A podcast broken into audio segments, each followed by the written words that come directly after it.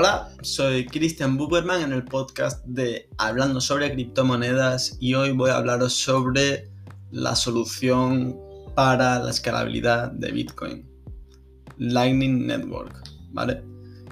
Para resolver el problema de escalabilidad del Bitcoin no es una tarea fácil, sino que esto es un problema que tiene mucho tiempo de investigación y desarrollo sin embargo, la solución podría estar ya entre nosotros y su nombre es Lightning Network.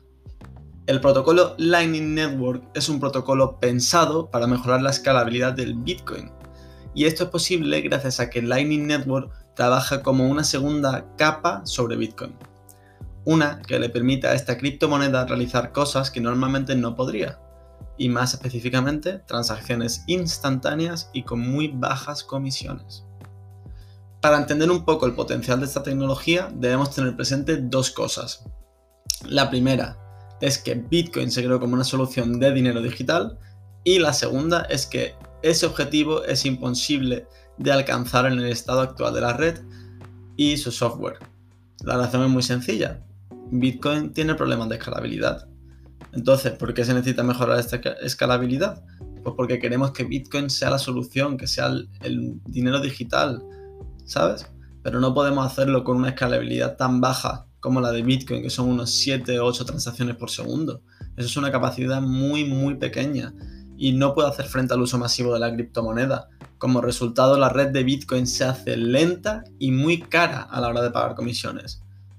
¿Vale? Por esta razón, se necesita nueva forma de realizar transacciones de forma rápida y sencilla. Y para ello se ha creado Lightning Network. ¿Por qué aumenta el coste de las comisiones una vez que hay unas 7 o 8 transacciones por segundo? Por los mineros. Los mineros que prefieren. Pues prefieren pagar a esas personas que, que, quieren pagar más, ¿sabes? Si yo quiero hacer una transacción de Bitcoin y le estoy dando al minero una comisión muy baja, el minero no va a querer cobrarme a mí y realizarme la transacción y validar esa transacción. Prefiere esperar a que alguien venga y, le pague más, porque le es más rentable.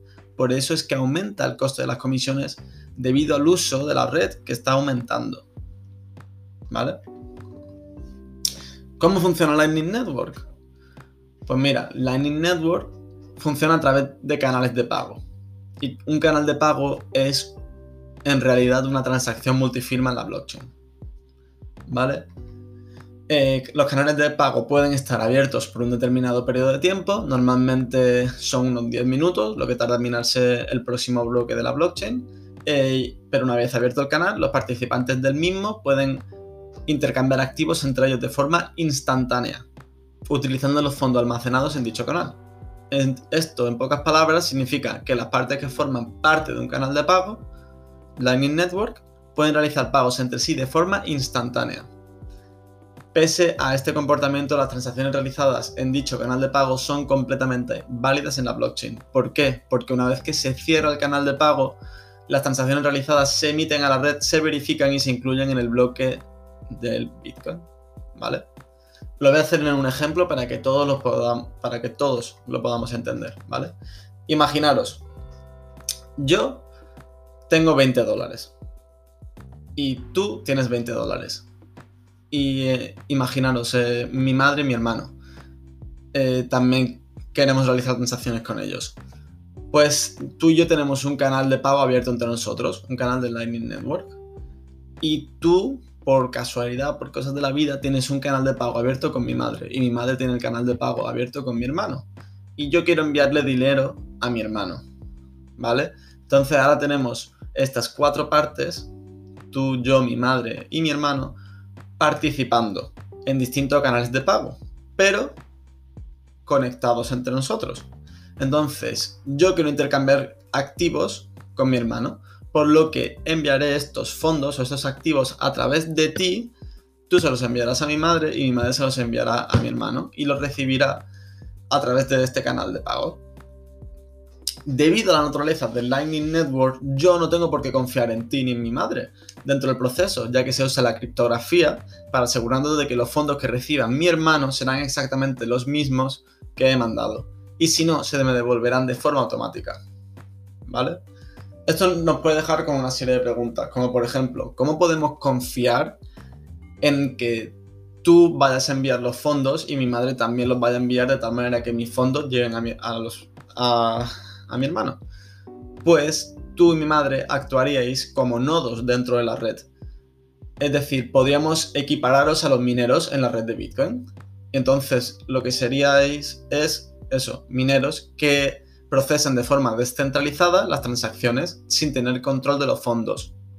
Por esta razón, ni tú ni mi madre podríais robar mis fondos, ya que tan solo se recibirían esos fondos eh, una vez que la transacción de salida al recipiente final, es decir, mi hermano, llegara. Otra pregunta, ¿qué sucede con la disponibilidad? Por ejemplo, ¿qué pasa si yo estoy enviando los fondos antes de que llegue a mi hermano, te has desconectado, te, has salido del canal de pago? ¿Qué pasa? ¿Me quedo sin dinero? dinero? ¿Me quedo sin mis activos? No, no pasa eso. Los fondos del canal no quedarán ahí indefinidamente atrapados, sino que dentro del mecanismo del smart contract de Lightning Network, los usuarios pueden cerrar de forma unilateral los canales. De esta manera, si tú desapareces, yo puedo recuperar mi dinero, ya que eh, tenemos el atributo de tiempo añadido en el contrato. Cuando un canal se cierra, a la vez, tras haberse realizado un número de intercambio definido en él, los fondos finales de cada parte constarán en la blockchain en 10 minutos o lo que tarde en aparecer el próximo bloque de la red. ¿Y cómo se combate el engaño? Es decir, yo envío los fondos a través de ti, de mi madre, y le llega a mi hermano.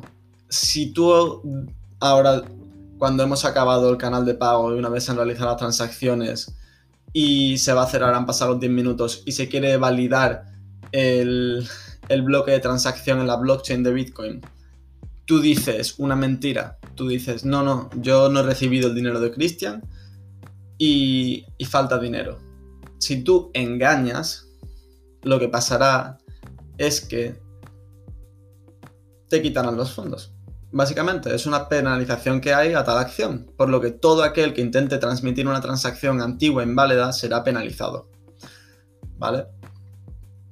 Entonces, ¿ofrece Lightning Network la capacidad de masificar el uso de Bitcoin? Pues claro que sí, porque podemos convertir Bitcoin en un sistema de pagos altamente flexible, reactivando así la opción de los micropagos, ya que no tenemos que pagar altas comisiones a los mineros, que lo que quieren es conseguir más dinero, por eso quieren esas comisiones, ¿vale? Como tú y yo, si fuéramos mineros, querríamos más dinero y no cogeríamos las transacciones que nos paguen menos, ¿no? Tampoco es que sean los mineros malos, simplemente hacer lo que para ellos más le conviene. Eh, por eso reactivaríamos la opción de los micropagos, la automatización de los mismos y sentaríamos las bases para la ejecución de smart contracts sobre Bitcoin. Todo esto se puede gracias a Lightning Network. Y ventajas y desventajas así, en resumen, en conclusión, para acabar con el podcast, que podamos destacar de Lightning Network. Pues mira, ventajas. Ofrece una de las más poderosas opciones para mejorar la escalabilidad de Bitcoin, eh, llegando de esta manera a eh, unos niveles cercanos a un millón de transacciones por segundo. ¿Vale? Pasamos de 7 8 transacciones por segundo a un millón de transacciones por segundo. Flipa. Ofrece altos niveles de seguridad y anonimato, Lightning es compatible con otros proyectos de criptomonedas, además de Bitcoin, Litecoin. Es capaz de reducir enormemente el nivel de tráfico de transacciones dentro de la red de Bitcoin. Las transacciones usando Lightning Network se realizan de forma casi instantánea. Permite la realización de micropagos e incluso permite la automatización de los mismos y habita, habita habilita la capacidad de realizar intercambios atómicos cross-chain. Eh, ¿Esto qué es? Pues esto básicamente permite que dos cadenas de bloques que usen la misma función hash puedan intercambiar tokens sin necesidad de un intermediario como un exchange, como podría ser Coinbase, Binance o Decentralized Exchange como Uniswap, SushiSwap, ¿vale?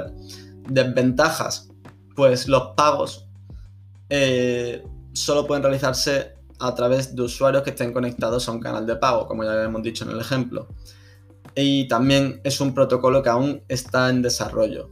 Y de hecho los creadores del protocolo recomiendan no usar Lightning para operaciones con altas sumas de dinero. Y hasta aquí el podcast de hoy. Espero que os haya gustado. Nos vemos. Hasta luego.